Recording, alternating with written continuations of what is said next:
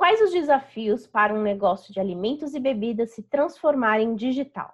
É o que você vai descobrir no Food Connection de hoje.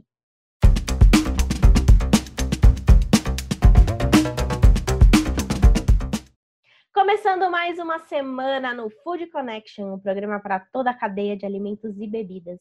Eu sou Ana Domingues e estou aqui todos os dias, a partir das 4 horas da tarde, trazendo muita informação, tendências e ideias ao lado de grandes especialistas do mercado.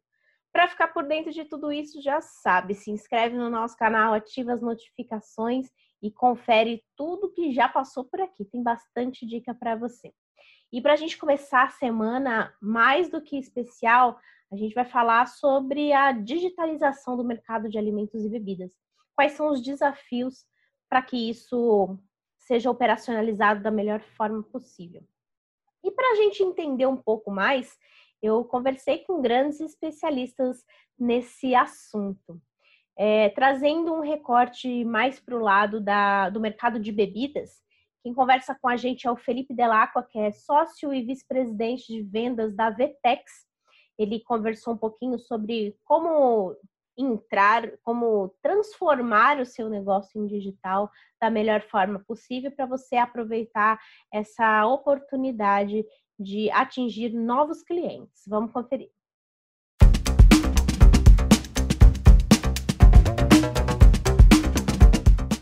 Então, para começar aqui o nosso bate-papo, eu queria que você me falasse um pouquinho sobre esse aumento né, do consumo de bebidas alcoólicas que a gente teve né, é, nesses últimos meses. E queria saber qual que é a sua opinião, né? A que, que você atrela esse novo consumo? É, a gente teve alguns fenômenos que aconteceram nesse momento né, de, de quarentena, de pandemia. É, uma delas, basicamente, é o fato de você não poder sair né, e não ter mais nenhum tipo de entretenimento, show, cinema, restaurante. As pessoas não deixaram de viver suas vidas. Né?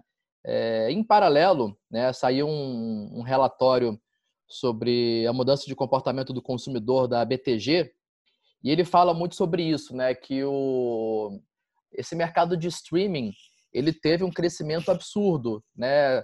tanto no, em novas assinaturas do Netflix, assinaturas do Prime, é, assinaturas de Spotify, enfim, todo esse mercado de, de, de, streaming de vídeo acabou tendo um crescimento muito grande, né? Porque os seres humanos, apesar de estarem trabalhando dentro de casa, eles precisam daquele momento de desestresse, né? De conforto, um momento pessoal, de você tomar um vinho com a sua esposa é, assistindo o filme. E acabou que isso, você teve aquele consumo que existia nos restaurantes, no bares, acabaram indo para dentro de casa, né? É, um outro lado também, a gente teve bastante é, diversas lives, né, de cantores super famosos, né, Gustavo Lima, Jorge Mateus, Maiara Maraíza, enfim, é, N cantores, né, que fizeram shows ao vivo. E o grande legal disso é que quando você vê um show ao vivo, né, é, televisionado via, via YouTube, até mesmo pela, pela TV em alguns casos, como foi o caso da, da Ivete Sangalo.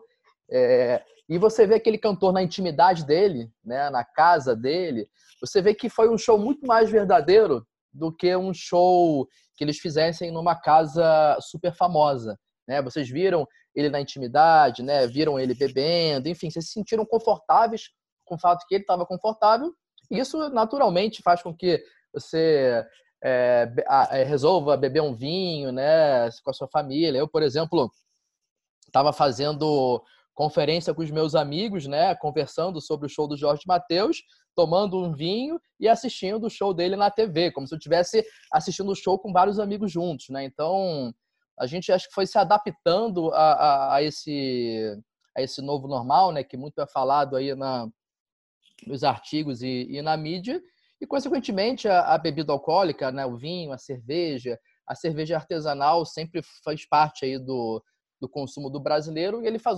passou a, a, ser mais parte dentro de casa. Né? Um outro ponto também que, que influencia diretamente esse aumento no consumo de, de bebidas alcoólicas né, é o fato de ter uma influência muito forte de deliveries, né? Então você tem, por exemplo, o caso da Zé Delivery, né, que é uma iniciativa de marketplace da, da Ambev, é, você começa a ver vários, é, o próprio iFood, Rap, né, entregando também bebida gelada. Então, é, isso traz uma facilidade muito grande para o consumidor e até mesmo a questão da ansiedade, né, do fato da, das incertezas com relação à, à manutenção do emprego, à, à saúde da família, faz com que você acabe, de certa forma, aumentando um pouco o consumo desse tipo de bebida. O que a gente percebeu também nessa pandemia foi o aumento da entrada de muitas empresas para o digital. E quando a gente vê esse, essa mudança de comportamento do consumidor para o mercado de bebida alcoólica, que alguns segmentos estão é, enfrentando uma crise muito grande, como é o mercado cervejeiro, né? É, quais dicas que você daria para a gente aproveitar essa oportunidade e dar uma guinada no digital para impulsionar vendas? Eu acho que o ponto positivo do, do mercado de, de bebidas é que o cadastro de produto, né, que talvez seja a parte mais chata de um pequeno varejo começar um, um comércio eletrônico, ele já está pronto. Né? Você não tem que tirar foto daquela cerveja, daquele rótulo daquele vinho ou daquela vodka. Né? Já existe é, esse conteúdo online, os próprios fornecedores, né, Ambev etc., já tem todo esse conteúdo digital. Então é muito mais simples para o cara pequeno conseguir subir uma loja com todo o catálogo deles. Né? E quando a gente fala do mercado alimentício e o mercado de bebida em geral, não é um mercado que tem mil produtos diferentes, né? Geralmente ali você vai ter um mix ali de, de 50 a 100 produtos. Então, são 100 produtos que você tem que cadastrar. Toda informação de foto, é, apresentação, tipo de bebida, já existe na internet, né, de fácil acesso. Então, para esse mercado é muito mais fácil você conseguir montar uma operação digital. É, é claro que muitos deles, né, esse mercado é um mercado muito pulverizado, né, muito dominado pelas pequenas lojinhas de bairro, né, seja distribuidores ou seja bares ali de, de determinadas regiões. É, ele nunca se viu na necessidade de ter que montar uma loja virtual. Então, quando ele se vê né, num, num caminho sem volta, né, de ter que montar uma loja virtual, ele não foi preparado para aquilo, né, qualificado para aquilo. Então existe um, um mindset né, de insegurança, né? Puta, mas eu vou fazer o meu e-commerce e, para onde que eu vou, o que que eu faço? Então acho que o primeiro passo é você montar seu canal digital, né? E aí você tem hoje diversas tecnologias no mercado, loja integrada, VTEX, enfim, é, N plataformas que você consegue montar rápido e barato. Depois é você conseguir atrair os seus clientes, né, para esse canal. Seja você conectar com eles via WhatsApp, né, que é um canal hoje super comum e que inclusive segunda-feira foi anunciado aí pelo Facebook que eles iniciaram, né, o, o meio de pagamento pelo WhatsApp. Então hoje você vender digitalmente, você pode começar pelo WhatsApp, né, que é simples e só basta você ter o contato do teu cliente, que foi uma coisa que o varejo nunca se preparou, nunca se preparou, né? Ou seja, você vai lá naquela vendia, compra ali um, um refrigerante, uma cerveja, um vinho e você vai embora e o cara no máximo tem o teu CPF para poder emitir um cupom fiscal. Mas ele nunca pediu o teu telefone, nunca pediu o teu e-mail. Então agora os consumidores, quando voltar a, abertura das lojas, eu acho que o varejo deve se preocupar em fazer a sua base de clientes, né? ter o nome, ter o e-mail, ter o endereço daquele consumidor, para que ele possa trabalhar melhor a base numa eventual volta aí de, de quarentena, como tem acontecido em algumas cidades que abriram e depois fecharam de novo é, conectar em vários marketplaces. Né? Hoje, por exemplo, ontem teve uma notícia dizendo que a B2W fez uma parceria com o McDonald's e vai vender é, é, o que, o, o, os hambúrgueres do McDonald's pelo site da americanas.com. Né? Então, assim, o mercado está se distribuindo porque o mercado de food é muito grande. Né? E o mercado online né, praticamente é, dobrou de tamanho nesse período de quarentena. Todo mundo se viu é, no momento de ter que fazer um pedido de certa forma digital, seja WhatsApp, aplicativo ou website.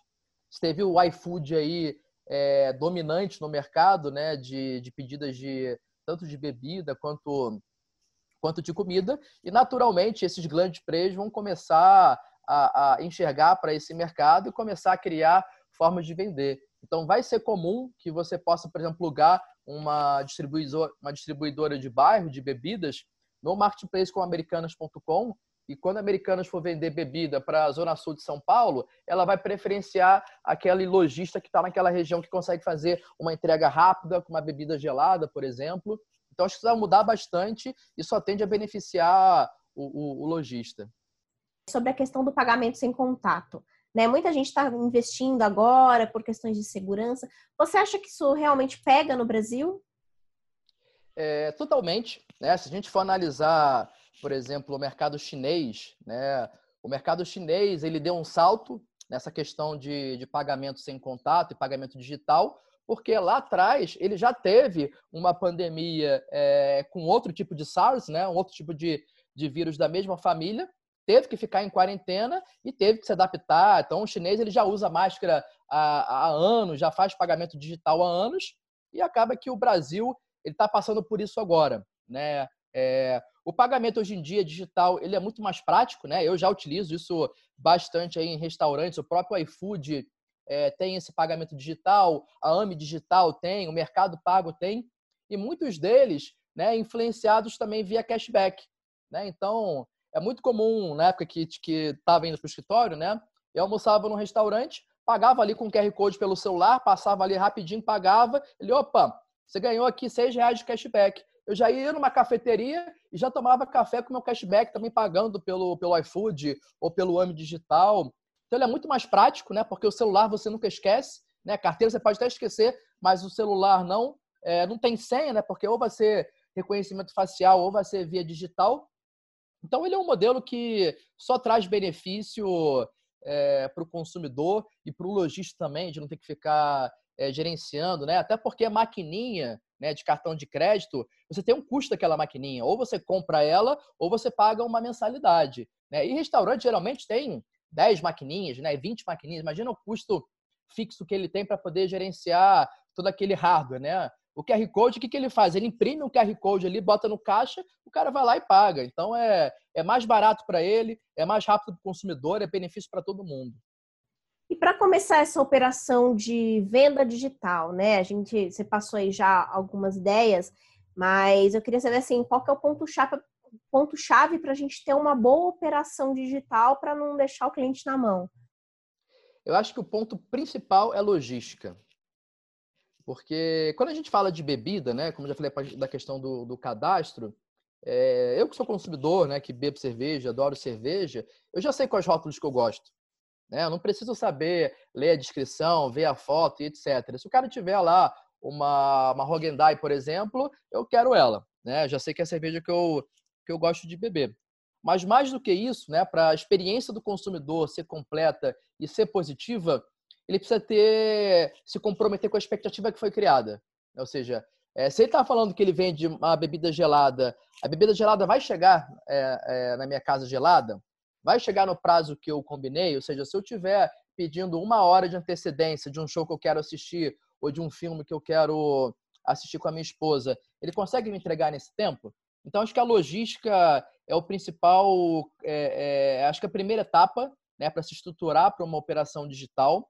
É, e graças a Deus, hoje, o mercado de logística expressa, né, de motoboy, entrega ecológica por bicicleta, está é, bombando no Brasil inteiro né? Se mostrou muito eficiente, até porque, como ninguém está indo trabalhar para os escritórios, né? As grandes capitais não estão com trânsito, né? Então as motos podem ir e vir aí de certa forma rápido. Então você tem vários empresas do mercado aí de, de courier expressa que tem um preço muito competitivo, uma entrega muito rápida e muitos deles, até com tecnologia, você consegue clicar no link ali que você recebe via SMS ou via WhatsApp e você conseguir ir monitorando aonde que está aquela sua entrega, né? Para saber se vai chegar no prazo, se já saiu, se já foi preparada. Então, acho que a logística, sem, sem dúvida, é o, é o primeiro passo aí para você ter uma boa experiência online.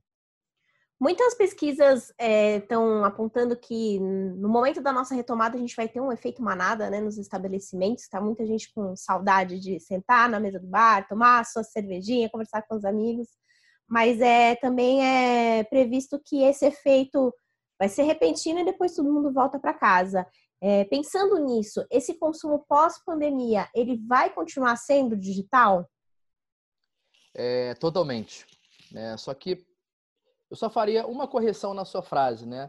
Ele não vai ser totalmente digital, né? Ele vai ser totalmente passando por um canal digital.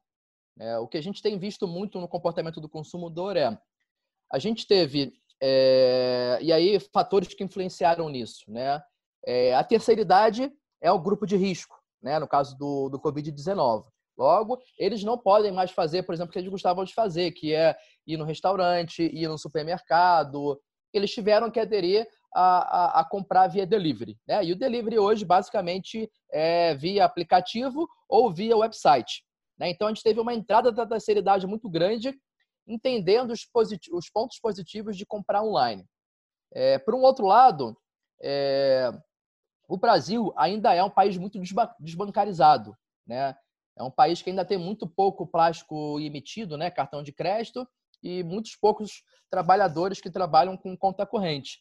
Uma sacada muito grande que a, que a Caixa teve, até com os problemas que teve na primeira, no primeiro saque né, do auxílio benefício, foi o segundo saque ser através de aplicativo. Né? Então, o que, que eles fizeram na prática? As pessoas que simplesmente iam lá na Caixa Econômica Federal com CPF e sacava aquele dinheiro e não tinha conta corrente, por exemplo, eles passaram a ter uma conta digital pelo celular, através do aplicativo da Caixa Econômica Federal. E mais do que isso, esse aplicativo passou a, a, a, a ser aceito como transações. Então você vê a Magalu, por exemplo, né, um dos grandes marketplaces do Brasil, aceitando no site dela pagamento via benefício da, da Caixa Econômica Federal. E aí, curiosamente, ontem eu tive um papo com a gerente de marketing da, da Caixa Econômica e ela comentou é, que os dados do aplicativo tiveram mais dados com relação à transação do que a saque. Né? Então, ou seja, essa população mais humilde, né, a população ali da base da pirâmide, ela passou a entender os benefícios de ter um dinheiro digital né, e fazer transações digitais, tem que ficar indo no banco, sacar dinheiro, e com isso, a, a, a população mais carente, mais humilde, começou a aderir também para o comércio eletrônico. Né? E com isso, somente nesse período aí de, de 90 dias aí de, de quarentena, a gente teve é, mais de um milhão de consumidores que fizeram uma compra online pela primeira vez. Então, no final, quando a gente fala como que vai ser o comportamento é, pós-quarentena, esse comportamento obrigatoriamente vai passar em algum momento por um canal digital. Né? Seja ele vai comprar pelo canal digital e vai receber em casa, ou ele vai comprar pelo canal digital e vai na loja buscar porque ele quer receber o produto rápido, ou ele vai verificar se tem estoque no online e depois vai na loja comprar. Ele sempre vai ter alguma interface com o canal digital. E isso em qualquer segmento, né? Você vê, por exemplo, os próprios shopping centers, né, que eram mercados de, de real estate, né, de aluguel de espaço, fazendo parceria com B2W, com Amazon, para poder vender o estoque das seus lojistas nesses grandes marketplaces. Então, acho que o, o, o mindset do, do empresário brasileiro mudou, né? E ele entendeu efetivamente que o consumidor dele hoje quer passar por um canal digital. Então, não é mais uma um nice to have, né? Do varejista hoje em dia ter um canal digital. É, é obrigatório, né? Tem que ter porque se ele não tiver, ele não vai atender o consumidor de amanhã, que é um consumidor que passou 90 dias conectado 99% do seu tempo com celular ou com computador dentro de casa, passou a comprar e ter experiências positivas online e ele não vai mudar isso, né?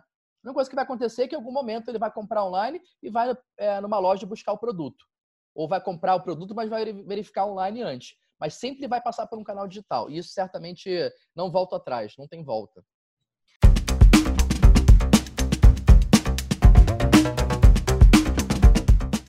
Também conversei com o Conrado Adolfo, que é especialista em marketing digital e vendas, que deu uma verdadeira aula sobre como digitalizar o seu negócio e oferecer a melhor experiência para o seu cliente. Também entendendo como que o, o meio físico pode aprender com o digital e trazer oportunidades para fidelizar clientes. Vamos conferir.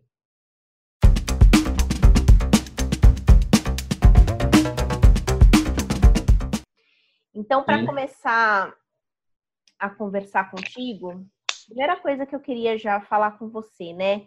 A gente percebe que tem um aumento muito grande no digital, a gente está vendo pandemia, isolamento social, todo mundo em casa. É... Não tem como a gente não ter um aumento de acessos e buscas por delivery e por entrega de alimentos e bebidas. Então, quais são os desafios que uma empresa tem para digitalizar as suas operações quando a gente pensa no cenário do mercado de alimentos e bebidas? Tá bom. É, o primeiro desafio é a mudança de cultura da própria equipe do restaurante. Quando a gente fala restaurante, a gente tem que lembrar que o restaurante são as pessoas que trabalham dentro do restaurante, do bar do restaurante. Então, o desafio de uma nova cultura, que agora não é só o cara entrar pela porta, agora é chegar uma mensagem, que muitas vezes você nem acredita se aquela mensagem é de verdade ou não, se alguém está realmente pedindo ou não. Então, é o desafio de fazer uma integração. Eu falo muito que não existe um mundo online e um mundo offline. Não existe isso. A gente faz isso só para meios didáticos, né? para a gente entender, para a gente conseguir dominar o contexto. Existe uma coisa só, que eu chamo de offline. Então, quando você tem um restaurante que é offline, né, entre aspas, e você tem uma pessoa que faz um pedido online, que também não é um telefone, é um pedido online, a integração da operação dentro do restaurante tem que funcionar do mesmo jeito, como se estivesse chegando um pedido de alguém que está na mesa 5. Então, essa, essa estruturação dos processos e uma nova cultura, eu vejo que é o maior desafio. Essa é a primeira coisa, porque não é só a tecnologia, é o aculturamento do negócio em si. E são negócios muito pequenos, então não é tão fácil assim você mostrar para uma pessoa qual é o novo processo que vai mudar muita coisa. Essa é a primeira coisa. A segunda coisa é entender que existem algumas etapas para você fazer uma venda online. Primeira etapa é você ser visto pelo seu cliente. Então, antes você tinha um ponto comercial, quer dizer, você tem um ponto comercial. A pessoa passa na frente, olha e fala: ah, vou entrar nessa pizzaria aqui. E a pessoa vai lá e entra. Ah, vamos naquela pizzaria da esquina. Só que agora não tem mais isso, não tem mais o ponto comercial ela tem que ser achada, ela tem que ser encontrada. Então, como que o restaurante é encontrado? Essa é a primeira mudança brutal de paradigma do negócio. Então, ele tem que ser encontrado no Google, tem que ser encontrado no marketplace, tem que ser encontrado numa mídia social, tem que chegar até essa pessoa. Não é mais o, o panfleto na esquina que fala, ó, compre no meu restaurante, vai ali porque ali tem uma pizza com desconto. Não, não existe mais isso. Só tem dentro de casa. Então, essa é a primeira etapa que tem que ser vencida também. E uma segunda etapa uma vez que você é visto pela pessoa, a pessoa tem que querer comprar de você, porque ela não está vendo a comida, ela não está sentindo o cheiro da comida, ela não está, ela não tá sendo estimulada visualmente pela, sei lá, pela feijoada. Ela não está vendo isso. Ela está com fome, ela quer comer alguma coisa e tem uma outra questão também que é quanto tempo que isso vai demorar? Eu já estou com fome. Não é que eu vou, né, eu já estou com fome. Eu estou com fome agora. Não estou com fome daqui a uma hora. E são desafios de mudança do modelo de negócios, aculturamento, processo e o próprio modelo de vendas que muda do ponto comercial físico para um ponto virtual. E isso daí é o grande desafio, e além de mais, questão da, do domínio da tecnologia também, que é algo que, que os donos de restaurantes, que muitos deles. Vou citar um exemplo só. É, bom, eu dou as minhas turmas para ensinar empresários a lidar com, com tecnologia também, né, para marketing e vendas, e poucos donos de restaurantes passam pela minha turma. Por alguns motivos. O primeiro motivo é que geralmente elas são de fim de semana, e fim de semana é onde o movimento está mais cheio. Só que é, eu vejo que meus negócios são muito pequenos, então ele não consegue nem mandar alguém também. E a segunda coisa é, sempre funcionou desse jeito. Tá aqui, eu tô aqui, é meu ponto comercial há 30 anos que eu estou nesse lugar aqui, todo mundo já me conhece. Mas e quando as pessoas não passam mais por ali? Então existe uma uma, uma questão de dar um passo em direção a algo que é o novo. E o novo é o culturamento não só da equipe, mas também do próprio dono. Com certeza. E acho que o consumidor, acho um dos grandes desafios é você criar uma experiência gastronômica nesse universo digital, né, Conrado? Porque a gente está muito acostumado de sentar num restaurante, olhar o cardápio, já sentir aquele cheirinho da comida, né? Bem como você falou. Eu acho que isso é um dos grandes desafios que o mercado food service tem. E pensando nesse consumo digital, porque é tão prático, né? A gente está em casa, pega o aplicativo, pede a comida, não precisa sair de casa. É, essas operações é, digitais vão permanecer no consumo pós-pandemia? Eu vejo o seguinte: o mundo não volta mais ao que era. Acabou. Não é, vai ser algo parecido com o que era, mas não vai ser o mundo que era. Por exemplo, as empresas que hoje estão trabalhando home office. A minha empresa trabalhando toda home office. A gente tem algumas dezenas de colaboradores home office. E a gente já decidiu que a empresa vai ser, na verdade, um coworking para os We Believers, né? que é a minha empresa. E quem quiser trabalhar em casa, vai trabalhar em casa, porque a gente já se estruturou. É a mesma coisa com o hábito de consumo, seja de alimentação, seja de roupas, já mudou. Então, hoje a pessoa sabe que é muito cômodo ela receber a comida em casa. Só que, que eu, eu falo para a Cláudia, né, que, que, que, é a minha esposa, é, e, e, eu falo para ela assim, nossa, é, seria, vai ser muito bom quando a gente puder, puder ir de novo num restaurante. Só que não é ir no restaurante para comer, é para ter uma experiência gastronômica. Então não é mais qualquer restaurante, não é mais qualquer lugar. É o lugar que a gente vai ter uma experiência. Isso é diferente. Por isso que eu falo que já mudou, porque agora a gente já se rearrumou com relação à comida em casa ou a pedir comida ou então sair para ter uma experiência. Então, é, essa é a primeira coisa. Agora, tem uma outra coisa também que é quando você, quando você é, através do online, você apresenta o seu produto, não é mais a questão de falar o prato como num cardápio. Porque no cardápio, você está vendo os pratos passarem. Você está vendo o prato da outra mesa. Você está falando, cara, o que, que ele está comendo? Eu quero aquilo ali. Você está num ambiente. Quando você apresenta o seu produto num meio online para fazer uma entrega em casa, por exemplo, você tem que caprichar muito na foto, e o ideal é que não seja nenhuma foto, seja um vídeo curto, saindo aquela fumaça, aquele vídeo que você. Porque as pessoas têm a referência do que é aquele prato. Ela consegue sentir quase o sabor do prato quando ela vê um vídeo bem feito. Mas tirar foto de comida não é uma coisa fácil. Então, quando você. Por isso que tem fotógrafos especializados em foto de alimentos. Então, você tem que cuidar de outros aspectos.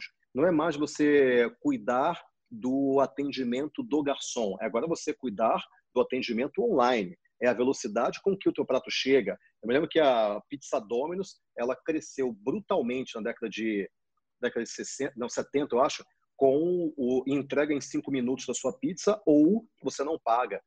Quer dizer, velocidade é um fator crítico de sucesso para esse mercado no delivery.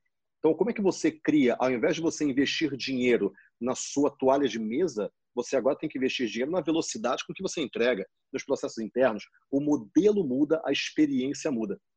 Então, a experiência gastronômica agora vai contar muito para as pessoas irem até o restaurante, mas a experiência gastronômica em casa conta desde o tipo de embalagem que você vai receber. Eu já recebi comida em casa que eu não conseguia abrir a comida, porque a embalagem eu tinha que pegar a faca, né? Cortar a embalagem assim. Não conseguia abrir a embalagem. Ou então a embalagem é, ela veio toda amassada. Então é, é outro tipo de preocupação para levar a experiência gastronômica para a casa da pessoa. Então a outra coisa que, que eu vejo muito é o restaurante ele ainda acha o, o, de, o Food Service geral ele ainda acha que ele vende comida. Ele não vende comida. Comida é só o produto. Ele vende tudo que está em volta da comida. Se ele vendesse comida, tanto faz eu comer arroz e feijão no boteco da esquina ou no restaurante francês da outra esquina. Mas não é isso que eu estou comprando.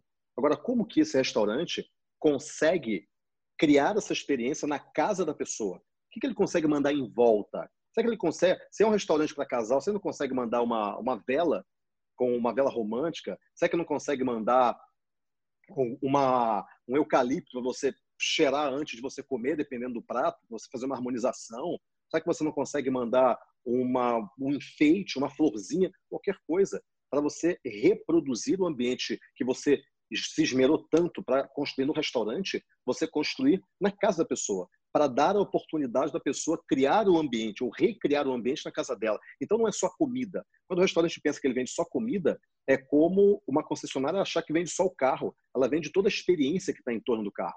É, ela vende a experiência de comprar um carro novo, assim como o restaurante vende a experiência gastronômica que vem por meio da comida, mas não é a comida em si, pura e simplesmente.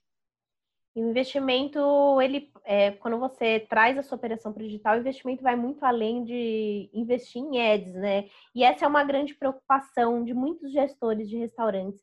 Ah, eu preciso estar na internet, eu preciso ter, o meu negócio ele precisa virar digital, mas eu não tenho dinheiro para investir. É, como fazer esse equilíbrio?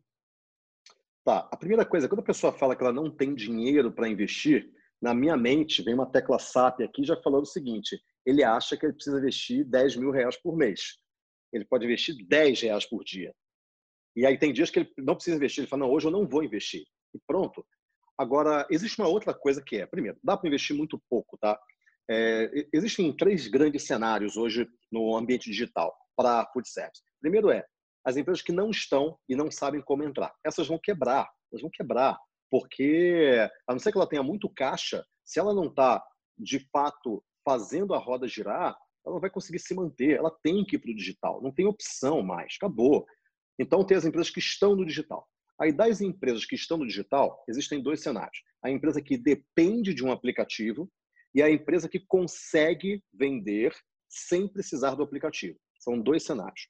Por que eu falo que são dois cenários? Porque a margem de lucro de cada uma dessas empresas muda muito.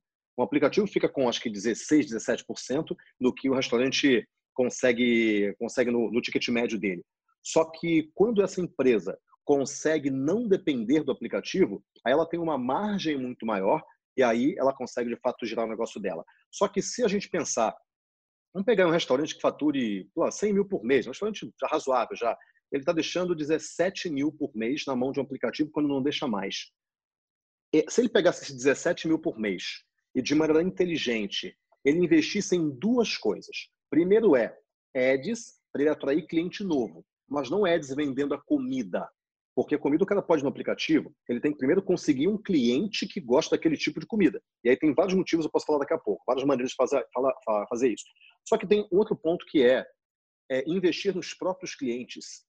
Se existe lá o restaurante de comida italiana, eu gosto de comida italiana, eu gosto de massa. E tem alguns restaurantes aqui em Campinas que eu vou, ia, né, pelo menos uma vez por mês. Então, aí eu, a gente costuma comer muito em casa, né? Só que algumas vezes a gente sai para restaurante. Se esse restaurante me manda uma mensagem, me liga, me fala, olha, aqui é do Fellini e a gente está vendo aqui que você veio aqui nos últimos três anos, você veio 50 vezes e a gente quer te mandar uma massa especial que a gente fez só para os nossos clientes mais assíduos. Cara, ele pode até me mandar de graça, mas eu compraria essa massa. Eu falei, cara, quanto que é? Me manda que eu quero. Por quê? Porque eu conheço o restaurante.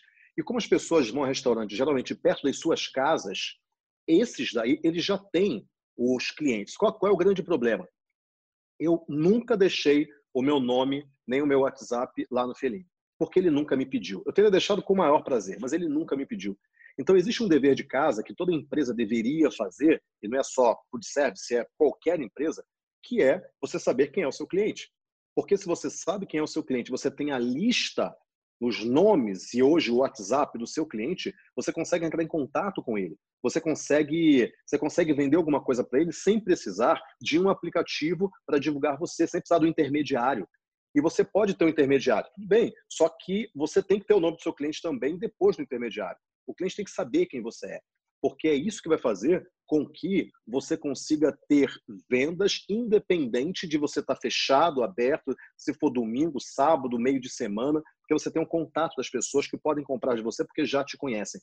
Então, dessas empresas que estão no online, as que têm lista de clientes, elas poderiam, não sei se estão, mas algumas estão provavelmente, poderiam estar nadando de braçada porque ela tem a lista das pessoas que já confia na comida dela. E outra coisa, comida é uma coisa muito particular.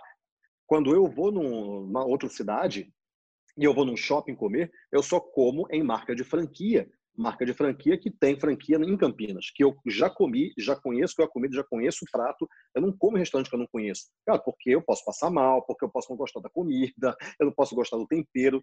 Ou seja, se eu vou a um restaurante, eu gosto do tempero, eu gosto do chefe daquele restaurante, eu quero pedir de novo. Só que se ele não me dá essa, essa opção, eu vou acabar pedindo de outra pessoa e desconfiado, até que alguma, alguma outra empresa consiga me vencer, me, me ganhar, né? Então, é importante ter a lista de clientes e fazer ads sim. Só que ads é, pode ser 10 reais por dia. É, é o preço de dois cafezinhos por dia. Se você estiver em São Paulo, é um cafezinho só. E, e se você não está na online, você está no terceiro grupo, que é o grupo que vai ter, ou já talvez já esteja tendo, seríssimas dificuldades. E não interessa se você é uma portinhola, existe uma. Existe hoje a, as cozinhas na nuvem, né? As cloud kitchens, que é um restaurante que não existe, existe só na nuvem. Ele entrega para você e não existe. Você pode ser uma portinhola e você pode vender muito se você tiver uma boa apresentação, um bom atendimento online, se você tiver a lista de clientes e vender para os seus clientes que já compraram de você antes, então você pode vender muito mais do que um restaurante que tem lá uma baita estrutura, caríssima por sinal, e que está dependendo das pessoas entrarem, que agora não tem gente entrando. Você pode se transformar de um restaurante tradicional num restaurante que é uma cozinha na nuvem, e você vai continuar vendendo, se bobear vai vender mais do que você vendia antes. E depois, quando o mercado voltar, né, e a gente não sabe quando que vai acontecer isso, algumas cidades estão voltando, mas o, é 69% a menos no, no comércio, mesmo com as portas abertas, então a gente não sabe quando que vai voltar ao normal, e estima-se que vai demorar pelo menos um ano, dois anos, você vai manter a tua operação crescendo por meio do online. E o online não significa você ter uma mega estrutura, é você ter um WhatsApp e você ter um Instagram. Com isso você já cria a tua estrutura online. Com certeza. E essa questão, né, do nome dos clientes e entender o que, que eles consomem, como trabalhar, a gente trabalha muito isso no digital, né? E quais são as outras é, estratégias que a gente tem muito no mundo digital que as operações físicas podem adotar? Que as operações físicas podem adotar. Sim, na verdade é o offline, né, que a gente fala. Né? Como que uma operação offline pode adotar o online para virar um offline, né? Primeira coisa é o relacionamento. Segunda, o relacionamento contínuo, né? E o contínuo significa ter uma pessoa é, conversando com o cliente todos os dias. É uma automação. A gente tem ferramentas chama automação de marketing, que é, é toda segunda-feira às 10 e meia da manhã envie esse e-mail aqui, ou então essa mensagem do WhatsApp, se tiver uma API do WhatsApp, para que a pessoa, para lembrar a pessoa na hora que ela está decidindo o que, que ela vai comer, é, sobre o prato XYZ que ela já comeu uma vez aqui e já gostou. Mande um vídeo do prato no WhatsApp, por exemplo, ou então no e-mail manda um link para o cara clicar e ir lá para o Instagram, ou então faça anúncio no Instagram. Então, existe esse relacionamento, não é só o relacionamento de ligar para a pessoa e falar o quê? Não, você vai fazer um relacionamento de primeiro, de vendas, na hora que ela está com fome. E tem uma outra coisa muito, muito bacana também no mercado de alimentação, é que as pessoas sentem fome mais ou menos no mesmo horário. É, é assim, ah, hoje eu vou almoçar às seis da tarde. Não, cara, não tem essa opção. Você vai almoçar entre meio-dia e uma, entre onze e duas, sei lá. Não tem opção de você almoçar às seis da tarde, não sei em casos raríssimos. Você tem, você sabe exatamente qual é o comportamento do seu consumidor. E as pessoas têm que comer. Se você tem essa lista de clientes, você consegue ter um relacionamento na hora que aquele cara está começando a pensar o seguinte, cara, o que eu vou comer hoje? Será que eu vou comer em casa? Será que eu vou pedir alguma coisa? Será que Será que eu tenho alguma coisa em casa para comer? É ali que você vai chegar e você pode chegar de diversas maneiras, seja por WhatsApp, seja por e-mail, seja por um anúncio no Instagram que você vai concentrar em um determinado período do dia. E, e é simples isso, é simples, não é difícil de aprender, é muito simples. E ou você não vai gastar nada, e-mail, WhatsApp, ou você vai gastar os 10 reais por dia que você vai colocar isso no Instagram. Uma outra coisa é, é no online se usa muito a questão de, é, de você trazer clientes novos o tempo todo. Isso aí a gente está falando dos clientes que você já tem. Trazer clientes novos o tempo todo. E como é que você traz um cliente novo? Você traz através de uma coisa chamada funil de vendas. E existem alguns termos aqui que eu vou ser bem, bem, bem simplista nesses termos. Primeira coisa é, você tem que gerar um interessado, alguém que fala o seguinte, nossa, eu gosto de comida italiana. Eu gosto, eu gosto de peixe, eu gosto de comida saudável, eu gosto de comida japonesa. E depois você tem que fazer esse cara passar por um termo que a gente chama né? não é trocadilho, a gente chama de microondas. O que é isso? É aquecer rápido esse cliente para que ele lá no final vire uma levantada de mão. Como assim? Imagina que eu tivesse um restaurante de comida é, italiana. Eu já tenho meus clientes que eu já estou trabalhando e agora eu vou querer novos clientes. Agora imagina que eu faça um anúncio falando o seguinte: é, os 10 pratos de comida italiana que provavelmente você nunca ouviu falar. Pô, legal, é uma lista, a lista dá muito certo, eu faço anúncio, coloco no Instagram e anuncio para pessoas que curtem restaurantes da minha região que são de marcas italianas, ou que curte comida italiana, ou que curte pizza, ou que curte, é, sei lá, macarronada. E pessoas que, ou então pessoas que se parecem com as pessoas que eu já, já tenho como cliente, eu vou anunciar. Esse cara vai clicar nesse anúncio e ele vai para uma página. Então ele clicou no anúncio, vai para uma página. Uma página pode ser feita no WordPress, pode ser feita em, em qualquer site que você não precisa programar nem nada. E chega lá, tem os 10 pratos com as fotos. Só que embaixo de cada, de, cada, de cada foto pode ter um botão que é o seguinte: eu gostaria de experimentar esse prato. O cara clica naquele botãozinho ali, eu gostaria de experimentar. O cara ali fala: Nossa, eu nunca ouvi falar desse prato, é verdade. Nossa, que legal. É uma sopa que eu nunca ouvi falar. Clica e vai para uma página que é nós estamos com uma campanha promocional que você vai pagar, lá, 30% de desconto, então você vai comprar um e vai levar dois, ou então qualquer coisa, se você pedir agora, entrando em contato com a gente. E aqui está o nosso WhatsApp, clique aqui, porque já vai ter alguém entrando em contato com você para explicar melhor como é que é o prato. Você pode fazer um jantar super especial na sua casa e tudo. Já tem o um contato. Então, primeira coisa foi atrair uma pessoa de acordo com aquilo que ela tem interesse, comida italiana. De repente, eu sou aquecido, eu entro no micro-ondas, que é, nossa, esse prato, olha que prato legal, nossa, esse prato deve ser muito gostoso. E aí, foto, vídeo, a, a, a coisa visual. No online dá para fazer muita coisa visual. E a partir daí, eu quero saber mais, eu tenho interesse nesse prato. O cara clica, já é um restaurante da região, porque eu anunciei no Instagram só para quem mora na minha região, um raio ali de 5 quilômetros, 7 quilômetros, e, e com isso eu clico e falo, não, eu quero saber esse prato. Eu já fui aquecido, eu já fui, eu já aumentei o meu nível de consciência com relação àquele prato. E aí eu caio no WhatsApp do restaurante. Então isso é um funil de vendas. Quer dizer que todo mundo que clicar no anúncio vai comprar? Lógico que não. Mas a questão é que o anúncio é tão barato, mas tão barato, se você vender, e a margem de comida é tão alta, que se você vender um prato para cada 100 pessoas que clicam no anúncio, você vai ganhar dinheiro. Só que você que escolhe a quantidade de pessoas que clicam no anúncio, porque você que escolhe quanto de dinheiro que você vai colocar no anúncio para quantas pessoas você vai mostrar. Então você começa com 10 reais por dia, deu certo, no dia seguinte você põe 20, pô, deu certo, põe 50, deu certo, põe 100, e você vai vendendo cada vez mais aqui na ponta.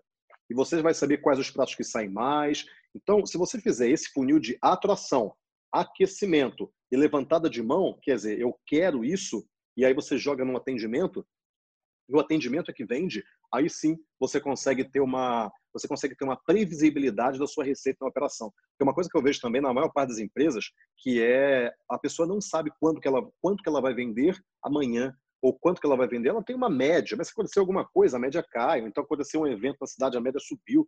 Mas quando você tem um funil de vendas e trabalha no online, você não trabalha com marketing, você trabalha com o que a gente chama de matemarketing. É tudo número. Você fica, cara, cada 10 reais que eu coloco aqui na ponta, aqui no início, saem 50 reais aqui na ponta. Pô, se eu colocar 100, vão sair 500 então. E aí você vai ajustando esse número. E é basicamente uma conta de coloca um real, quanto que sai do outro lado? Ah, saiu um dois. Ah, então eu vou colocar 20 e vou sair 40, ou mais ou menos isso. É conta. Então, a, a, o online ele tem uma grande vantagem que é a previsibilidade e a mensuração de resultado. Eu sei exatamente quanto que eu coloco e quanto que sai na, lá na ponta. E isso daí faz com que a empresa fique muito mais confortável com relação ao investimento dela, porque ela não está investindo no escuro. Ah, investe na minha revista. Pô, é legal investir em revista, mas de repente o cara olha e fala o seguinte: putz, mas será que eu vou conseguir investir? Não, cara, coloca o seguinte: coloca um número diferente na revista. Quando aí a pessoa ligar para você, você vai saber que veio daquela revista. Ah, legal. E aí você começa a ter previsibilidade. Ah, não sei na TV. Pô, mas será que vai retornar? Coloca um número diferente na TV, então. E aí você vai saber. No online é exatamente isso. Você vai colocar um número diferente. Ou seja, você vai traquear de onde que veio o, de onde que veio aquele comprador para você saber se teve mais gente da revista, do jornal ou do Google. Você que você mensura isso, porque em cada uma dessas mídias você coloca ou um número diferente, ou então um código de, um código promocional diferente também. Isso aí já foi resolvido na década de 80 pelo marketing direto. Então, aí sim você consegue mensurar resultado e saber onde que você coloca mais dinheiro. Com certeza, uma forma simples e prática para a gente inovar no nosso dia a dia. Quando a gente fala de tendências, Conrado, é, a gente já está pensando em retomada, muitas cidades já estão começando a abrir, testar como que vai ser essa reabertura dos estabelecimentos. Quais são as tendências em vendas digitais que vão ajudar o setor de alimentação fora do lar a superar essa crise? Primeira coisa é o WhatsApp. você tem que ter o WhatsApp Business, você tem que treinar os seus atendentes a mexer no WhatsApp. Agora não é mais telefone, vai ter telefone também, lógico, mas o WhatsApp está cada vez maior. Outra coisa é, outra coisa não, já não é nem tendência, isso já é presente, que é mobile, é compra pelo celular o tempo todo. Nosso site, a gente a gente viu que a coisa de cinco anos atrás, o, a, o acesso ao site era 70 e tantos por cento é, desktop, né, o cara acessando, pelo computador, e o restante era celular. Hoje é 89% celular. É, cara, daqui a pouco vai ser 100%. Então, você tem que ter um site responsivo, não tem que ser mobile, porque o cara que pegar o celular ele tem que entrar na sua página, ele tem que ver a sua página. E muita gente fala o seguinte: ah, cara, mas eu estou no aplicativo e eu não recebo, eu não recebo gente no site. Pois é, mas é, é bom que você comece a pensar em levar pessoas para a sua base. O aplicativo ele é bom, é legal você estar lá também, mas é também. Então você tem que levar essa pessoa para a tua base, para o teu WhatsApp, para a tua página, para a tua promoção. Não a promoção do aplicativo, porque ele vai ficar com uma, uma fatia muito grande da tua receita. É o business dele, está tudo bem. Só que você também tem que ter o teu business, um tráfego vindo para o seu negócio. E você tem que entender como que você vai investir em ads, como é que você faz tudo isso. E vender principalmente para os clientes que você já tem. Então, o WhatsApp vai ser uma baita tendência. Agora, com o meio de pagamento do WhatsApp, vai ser uma tendência violenta, enorme. Porque qual é a grande vantagem de ter um meio de pagamento no WhatsApp? Porque o, que, que o WhatsApp é? Ele, para começar, ele é uma rede social, porque você tem os seus grupos lá dentro. Então, eu tenho o grupo do amigo da faculdade, eu tenho o grupo do, do pessoal da empresa, então eu tenho grupos lá dentro. Então, eu tenho a minha rede social. Segundo, você tem o conteúdo.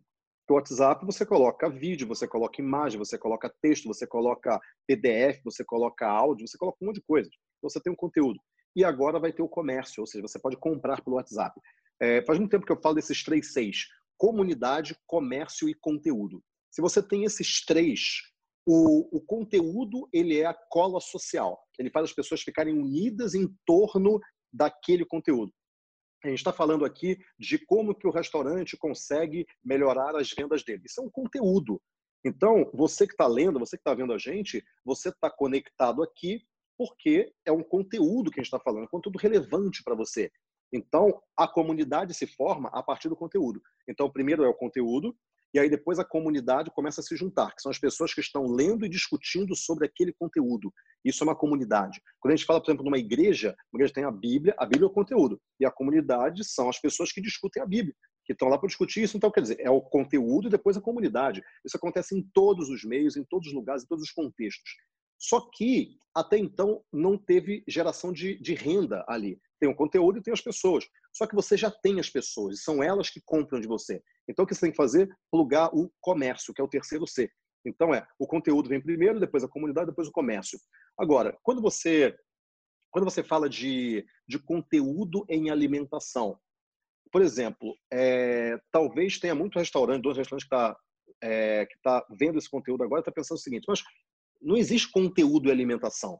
Bom, eu vou falar então dos diversos programas de, de reality show que tem na TV. Cada vez tem um canal, tem um canal que é só de comida, um canal inteiro que fica passando o tempo todo programas de comida. Tem muito conteúdo sobre comida, mas muito, porque comida é uma coisa universal, é uma coisa que está dentro do nosso escrito no nosso DNA. A gente precisa comer e vem desde que a gente se entende por por ser por, uma, por mamífero, na verdade, nem ser humano, né? A partir do momento que a gente deixou de ser planta, a gente até planta come também, mas a comida é diferente.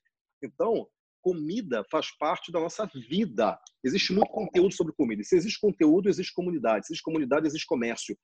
E então o, o restaurante ele tem que começar a parar de pensar como um vendedor de comida um vendedor de arroz e feijão e começar a pensar como um agregador de pessoas que curtem determinado tipo de comida ele pode fazer isso através do conteúdo sobre isso. Por exemplo, eu adoro comida japonesa. Eu adoro comida japonesa. Então, quando eu vou num restaurante que tem as fotos dos produtos, né, da, que a gente geralmente a gente sabe os, os, mais conhecidos. Ah, eu sei que é um nigiri, sei que é um sashimi, eu já não confundo mais sashimi com sushi, mas tem muita coisa que você não sabe o que é. E aquele cardápio é um conteúdo. Agora, se eu gosto de comida japonesa, o que, que me atrairia online? Conteúdo sobre comida japonesa, principalmente quando eu quero saber o que comer. Eu quero ter experiências gastronômicas, só que na minha casa. E, e se a gente pensar bem, o, existe um movimento que não é de hoje. As pessoas acham que foi a pandemia ou a quarentena, na verdade, que fez as pessoas comprarem mais online, fez as pessoas trabalharem home office. Esse movimento está acontecendo há muito tempo. Quando a gente olha para os prédios como que eles estão investindo em área gourmet, é, área para as crianças, área de lazer cada vez maior, apartamentos menores com áreas de lazer comuns cada vez maiores. Isso já é um movimento que está acontecendo há muito tempo das pessoas ficarem cada vez mais reclusas. Se a gente olhar a, a migração das redes sociais de Orkut para Instagram e WhatsApp, a gente vai ver isso. Orkut eram comunidades, Facebook já é o seu perfil, e aí você pode criar lá a sua comunidade não é bem uma comunidade, as suas curtidas. Aí depois você vai para Instagram, que só quem só quem segue você é que vê o seu conteúdo. Aí depois você tem o WhatsApp, que são os seus contatos pessoais. A gente já está migrando ao longo do tempo para cada vez mais uma, uma vida mais reclusa, uma vida mais eu e os meus próximos. Então, comida em casa não é algo que apareceu por causa da quarentena, acelerou por causa da quarentena. A quarentena fez o que iria acontecer em cinco anos acontecer em dois meses. E é por isso que não volta mais, porque não é uma coisa que eu, eu quero, por exemplo, a quarentena não fez as pessoas deixarem de viajar porque elas já estavam deixando, não, elas estão viajando cada vez mais. Isso quer dizer que quando puder viajar, as pessoas vão continuar a viajar e vão viajar mais ainda pela, pela falta, pela privação da liberdade de agora. Só que home office é um movimento que já vinha acontecendo. E delivery é um movimento que já vinha acontecendo há muito tempo. Então, o que você tem que pensar é, bom, não é mais o restaurante do meu avô, não é mais. Agora é um outro mundo, é um outro jogo, é um outro planeta. Como é que as pessoas agem nesse planeta? Elas querem interagir com as suas marcas, elas querem interagir, elas querem se conectar com aquilo que ela acredita, com aquilo que ela gosta. E, e a comida faz parte disso. Então, se eu aprendesse mais sobre comida japonesa, eu iria adorar e eu iria comprar para o restaurante que estivesse me ensinando. O restaurante não é mais um provedor de comida, ele é um provedor de experiência. Experiência tem a ver com comida, tem a ver com conteúdo, tem a ver com comunidade, tem a ver com o que ele manda de surpresas na minha casa, uma outra coisa. E aí sim, tem um, um restaurante de um, de um cliente nosso que ele, na questão da quarentena, ele começou a entregar a pizza por drone. Então ele entrega a pizza por drone. Então ele vai comandando o drone, tem a câmerazinha, tem lá o Google Maps e chega, o cara pega a pizza, acabou. Por drone. E, e ele é muito ligado à tecnologia, então faz parte do, do DNA dele, né? E, e, tem empresas que estão crescendo, crescendo, empresas de food service que estão crescendo. Por quê? Porque ele está conectado ao que, ao novo comportamento do consumidor. Você não vende comida, é o consumidor que compra de você. Então você tem que olhar para ele, não para você. E a inovação nem sempre está atrelado a investimentos, né? Você pode fazer Isso. algo diferente sem precisar gastar muito, né?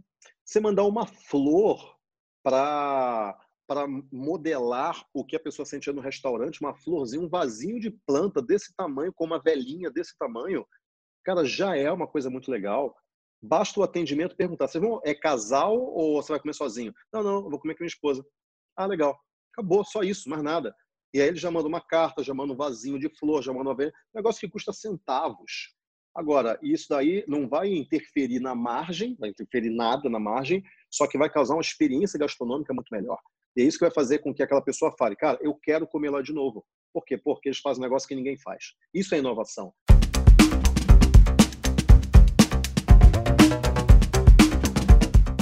Curtiu esse episódio?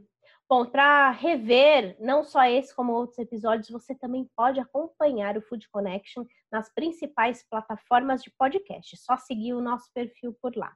Essa semana ainda tem muita novidade, muito assunto relevante para esse mercado, então não deixa de acompanhar os nossos episódios. E amanhã eu volto com mais informações. Até logo!